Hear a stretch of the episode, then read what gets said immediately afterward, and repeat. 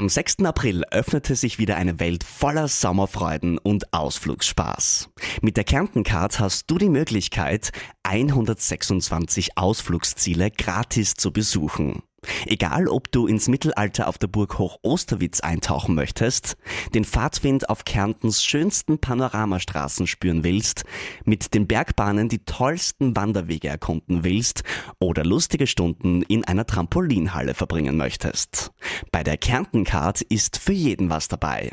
Am besten gleich im Onlineshop die Karte aufladen und unvergessliche Ausflüge erleben. Dein Sommer in Kärnten wartet auf dich.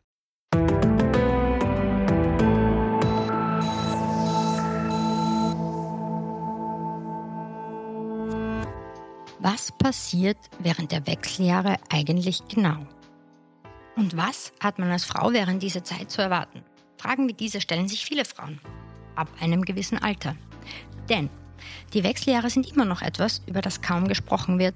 Das Allgemeinwissen darüber ist enden wollend. Dabei wäre es so wichtig, über die Details der Menopause Bescheid zu wissen, um eigenen Beschwerden begegnen zu können, aber auch um das Tabu rund um die Wechseljahre aufbrechen zu können. Und damit sage ich Hallo bei Ist das gesund, dem Medizin-Podcast der kleinen Zeitung. Mein Name ist Martina Marx und mir gegenüber sitzt Dr. Doris Gruber. Sie ist Gynäkologin und Expertin in Sachen Menopause. Hallo Dr. Gruber, herzlich willkommen bei Ist das gesund, unserem Podcast. Ja, hallo allerseits. Grüß Gott, liebe Frau Marx. Danke für die liebe Einladung. Sehr gerne. Ich würde gerne mit den Basics beginnen, weil Wechseljahre ist ja etwas, was jeder von uns gehört hat und ganz viele, glaube ich, auch Frauen gar nicht wissen, was auf sie zukommt. Wenn wir über Wechseljahre reden, worüber reden wir da eigentlich? Wenn wir die Wechseljahre sprechen, sprechen wir eigentlich über das Umkehren der weiblichen Pubertät. Man muss sich das so vorstellen, dass das weibliche Hormonsystem in der Pubertät innerhalb von drei, fünf, sechs Jahren auf Vordermann gebracht wird, auf Schiene gebracht wird. Und hier passiert also Sensationelles im jungen Körper der Frau. Es wird letztendlich die Fruchtbarkeit vorbereitet und das gesamte weibliche System auf dieses Projekt umgestellt. Im Wechsel passiert genau das Umgekehrte. Da beginnen die Hormone schon langsam wieder ihre Wirkung zu verlieren und äh, der Körper macht mehr oder weniger eine umgekehrte Rückentwicklung durch und durch das Fehlen der Hormone treten Beschwerden auf. Mhm. Okay.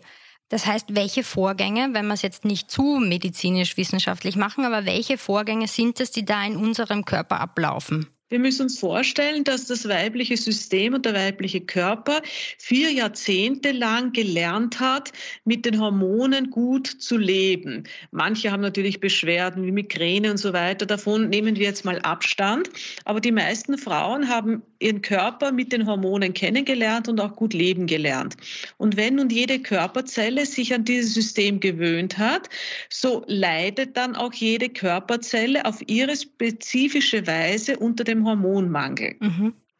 Das kann man sich so vorstellen, dass eigentlich jedes Organ eben so leidet, wie es leiden kann. Nämlich die Haut wird trocken, die Augen werden trocken, das Gehirn äh, baut sich ein bisschen um, es beginnen depressive Verstimmungen zu entstehen, es äh, verändert sich auch die Körpersilhouette, das heißt das Körpergewicht verändert sich, die Regel bleibt aus oder es treten häufig Blutungen auf, also alles verändert sich und äh, nimmt auf diesen Einfluss der Hormone halt Rücksicht. Mhm. Das heißt aber auch, dass das keine Krankheit per se ist, die Wechseljahre, die Menopause. Ich würde sagen, die Wechseljahre selbst sind keine Krankheit, so wie die Pubertät auch keine Krankheit ist, aber es können sich Krankheiten entwickeln. Das gilt auch für die Pubertät und das gilt auch für die Menopause, denn es können natürlich zeitgleich auch tatsächliche Organschwierigkeiten auftreten, wirkliche organspezifische Pathologien, die dann letztendlich in einer Erkrankung münden können.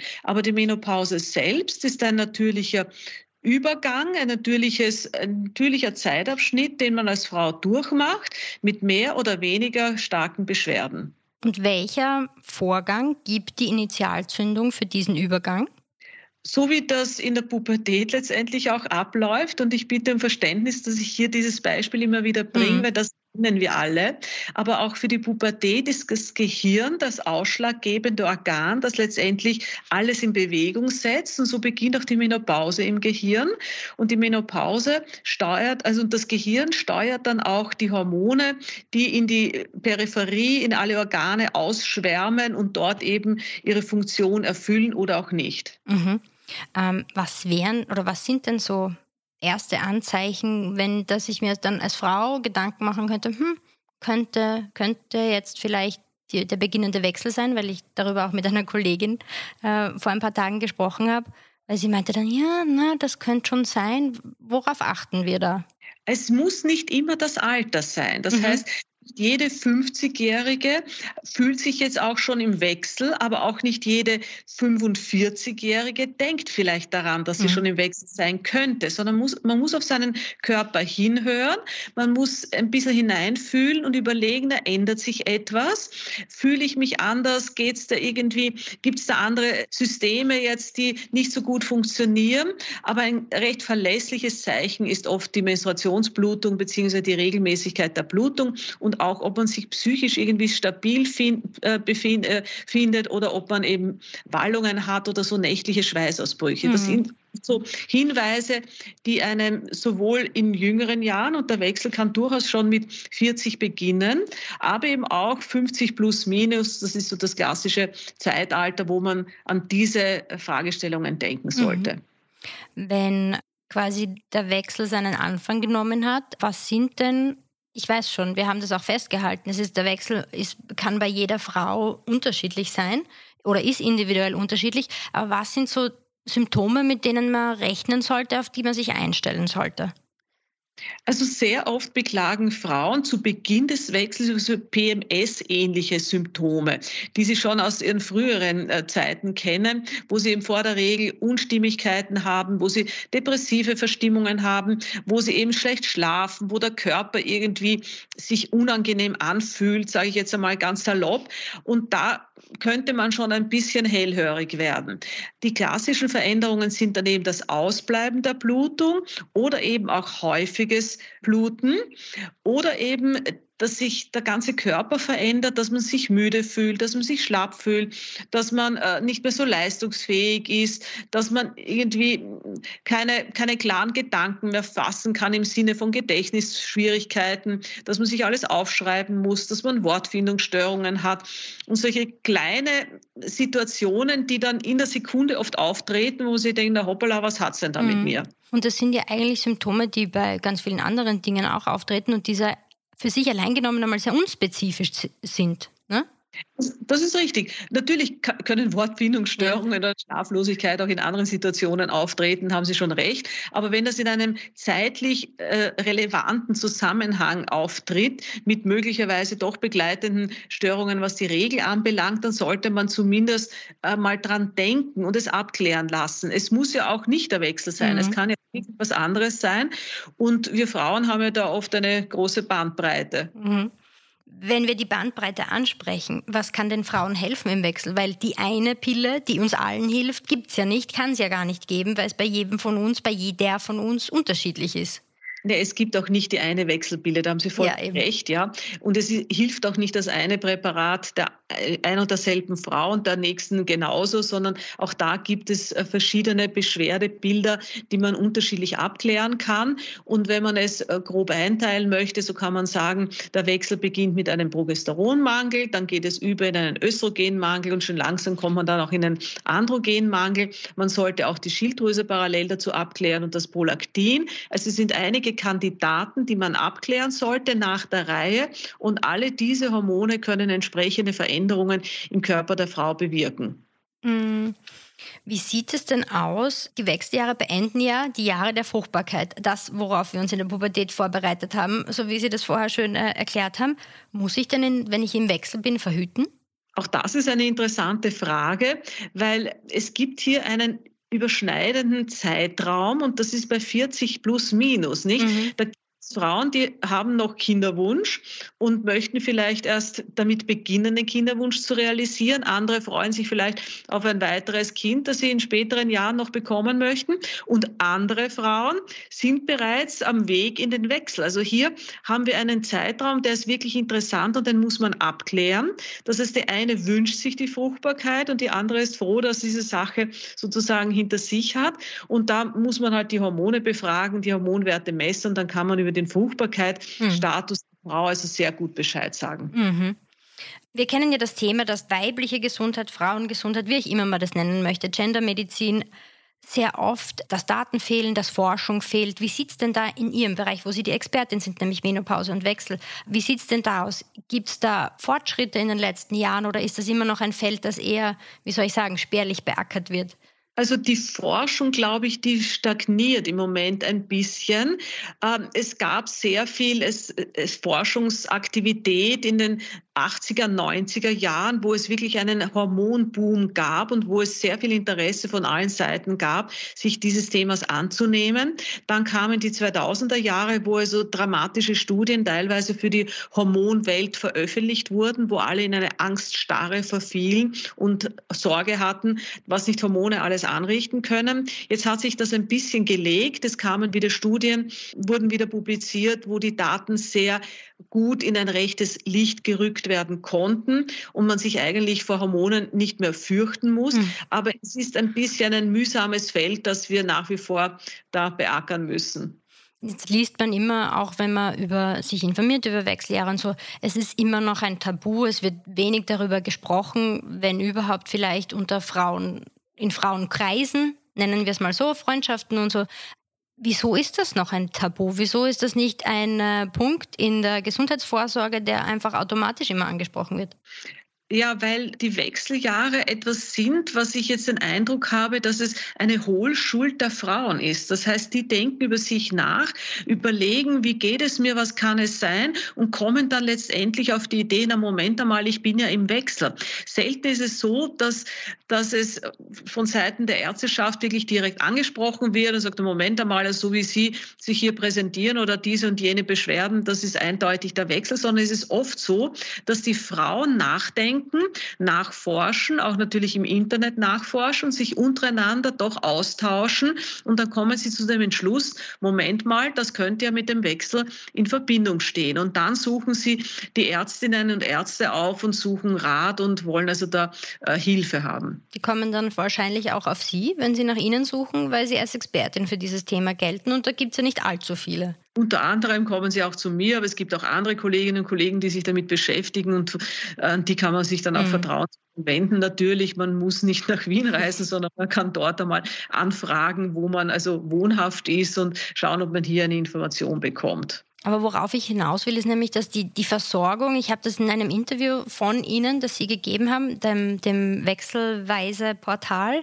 gelesen, dass es diese Ambulanzen, Hormon- und endokrinologische Ambulanzen wohl früher öfters gegeben hätte und die jetzt nicht mehr so in diesem Ausmaß als Anlaufstelle für Frauen im Wechsel zur Verfügung stehen. Das ist teilweise korrekt. Es gibt noch Spitalsambulanzen in Österreich verteilt, aber auch sehr wenige, die sich mit Hormonproblemen beschäftigen, nämlich wirklich mit gynäkologischer Endokrinologie. Sprich Wechselbeschwerden. Es gibt noch vereinzelt welche, aber es gibt eben keine Institute mehr, wie es sie vor 20, 25 Jahren gegeben hat, die sich mit Wechselbeschwerden beschäftigen, die von der Kasse geführt wurden und wo die Frauen hingingen und sich also mit der gesamten menopausalen Problematik äh, Information, Rat und Tat holen konnten. Das gibt es nicht mehr, das ist korrekt, aber die Damen suchen sich die Information mittlerweile im Netz und beraten beraten sich und suchen dann entsprechende Expertinnen und hm. Experten auf, wo sie Informationen bekommen können. Wenn ich jetzt, wir haben zwar festgehalten, die Wechseljahre sind keine Krankheit, aber wenn, jetzt, wenn ich Beschwerden habe und diese Beschwerden aufgrund des Wechsels werden nicht behandelt, kann das Folgen haben? Naja, der Wechsel ist schon eine Schlüsselzeit für, die, für den ganzen weiblichen Organismus. Und wir müssen auch sagen, dass nicht jede Frau Wechselbeschwerden hat. Es gibt ein Drittel, die merken gar nichts und sie sagen, wow, da bin ich also durchgeglitten und habe überhaupt nichts gemerkt und es ist alles gut gegangen. Ein Drittel sagt, na ja, also zeitweise geht es mir nicht gut und, und haben doch dann und wann beschwert. Und dann gibt es ein Drittel, die leiden massiv, die sagen, mein Lebensalltag ist dermaßen gestört, dass ich also mein Privatleben, mein Berufsleben eigentlich nur mehr schwer meistern kann.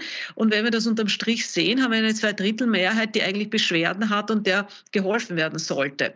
Und wenn es hier äh, rechtzeitig zu einem Eingreifen mit Hormonen kommt und vorausgesetzt ist, dass die Frau also das auch möchte, dann kann man das eine oder andere Organ, sage ich jetzt einmal ganz grob, auch wirklich vor weiteren länger werdenden Schäden bewahren und kann somit langfristig in die Gesundheit der Frauen eingreifen.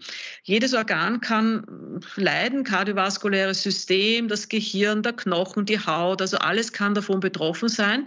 Und wenn man äh, Präventionsmedizin betreiben sollte, dann sollte man sich mit dieser Fragestellung zumindest einmal individuell auseinandersetzen. Mhm. Wie kann man denn, und jetzt ist das ja ihr, eines Ihrer Fachgebiete, wie kann man denn die Aufmerksamkeit auf den Wechsel lenken und das Tabu, das wir angesprochen haben, vorher bekämpfen? Naja, Tabu. Ich würde es jetzt nicht so dramatisch mhm rechnen. Es, es wird immer wieder in den Organisationen selbstverständlich angesprochen. Die Gefahr ist aber groß, dass es bagatellisiert wird und dass man sagt, na ja, da müssen Sie halt durch oder das ist nicht so schlimm oder gehen Sie mehr spazieren, dann wird schon besser oder betreiben Sie Sport, leben Sie gesünder und alle diese, diese Ratschläge kommen dann oft. Das heißt, Angesprochen wird es immer wieder von Seiten der Betroffenen, aber man läuft halt Gefahr, dass man nicht ernst genommen wird. Und da muss man sich halt dann schon ein bisschen informieren. Und wie gesagt, das, das Netz bietet massenhaft Information, aber hier ist Vorsicht geboten. Nicht alles, was dort berichtet wird, ist natürlich auf die individuelle Frau zutreffend und muss hinterfragt werden. Das haben wir in den letzten drei Jahren der Covid-Pandemie schmerzlich lernen müssen. Ja, das ja. viele medizinische Fragestellungen genau. zu, die man sich halt so die erste Information holt im, im Netz oder austauscht und dann sollte man das halt noch individuell abklären. Wir sind schon bei meiner letzten Frage angelangt. Was raten Sie den Frauen nun, die mit ersten Anzeichen der Menopause konfrontiert sind? Sie überlegen sich, könnte das sein? Wohin sollen die sich denn wenden? Am besten ist, man macht sich einmal so eine kleine Übersicht als Frau selbst. Was, was hat man da für Beschwerden? Schreibt sich das ein bisschen auf, beobachtet vielleicht einen, zwei Zyklen lang seinen Körper, notiert das, wie es mit der Regel ist, wie es mit dem Schlaf ist, wie es mit der Psyche ist, wie, wie man sich allgemein fühlt. Und dann kann man ja mal seinen Gynäkologen, seine Gynäkologin fragen, was die davon hält und wie sie die Sache sieht. Und ich würde sagen, man soll es als Betroffene, als, als Leidende, kann man das ja aktiv ansprechen und sagen, bitte, mir geht es auf diesem und jenem Gebiet nicht gut. Kann das denn nicht mit dem Wechsel zusammenhängen? Äh, geben Sie mir Informationen, was kann ich tun? Wie kann man den Wechsel abklären? Soll ich einen Hormonstatus machen lassen? Also man kann da schon proaktiv auch als Betroffene, glaube ich, seine Sorgen den Ärztinnen und Ärzten schildern, damit die das dann einordnen können gemeinsam. Dann, äh, Dr. Gruber, sage ich vielen, vielen Dank für Ihre Zeit und Ihre Expertise. Das war sehr kompakt und sehr verständlich, auch für mich. Und wünsche einen schönen Abend. Vielen Dank. Bitte gerne und einen lieben Gruß nach Graz. Danke vielmals. Auf Wiederhören. Und bei meinen Zuhörerinnen und Zuhörern verabschiede ich mich auch. Vielen Dank fürs Zuhören. Und wenn Ihnen unser Podcast gefällt, dann lassen Sie uns doch gern ein paar Sterne da. Ansonsten bis zum nächsten Mal.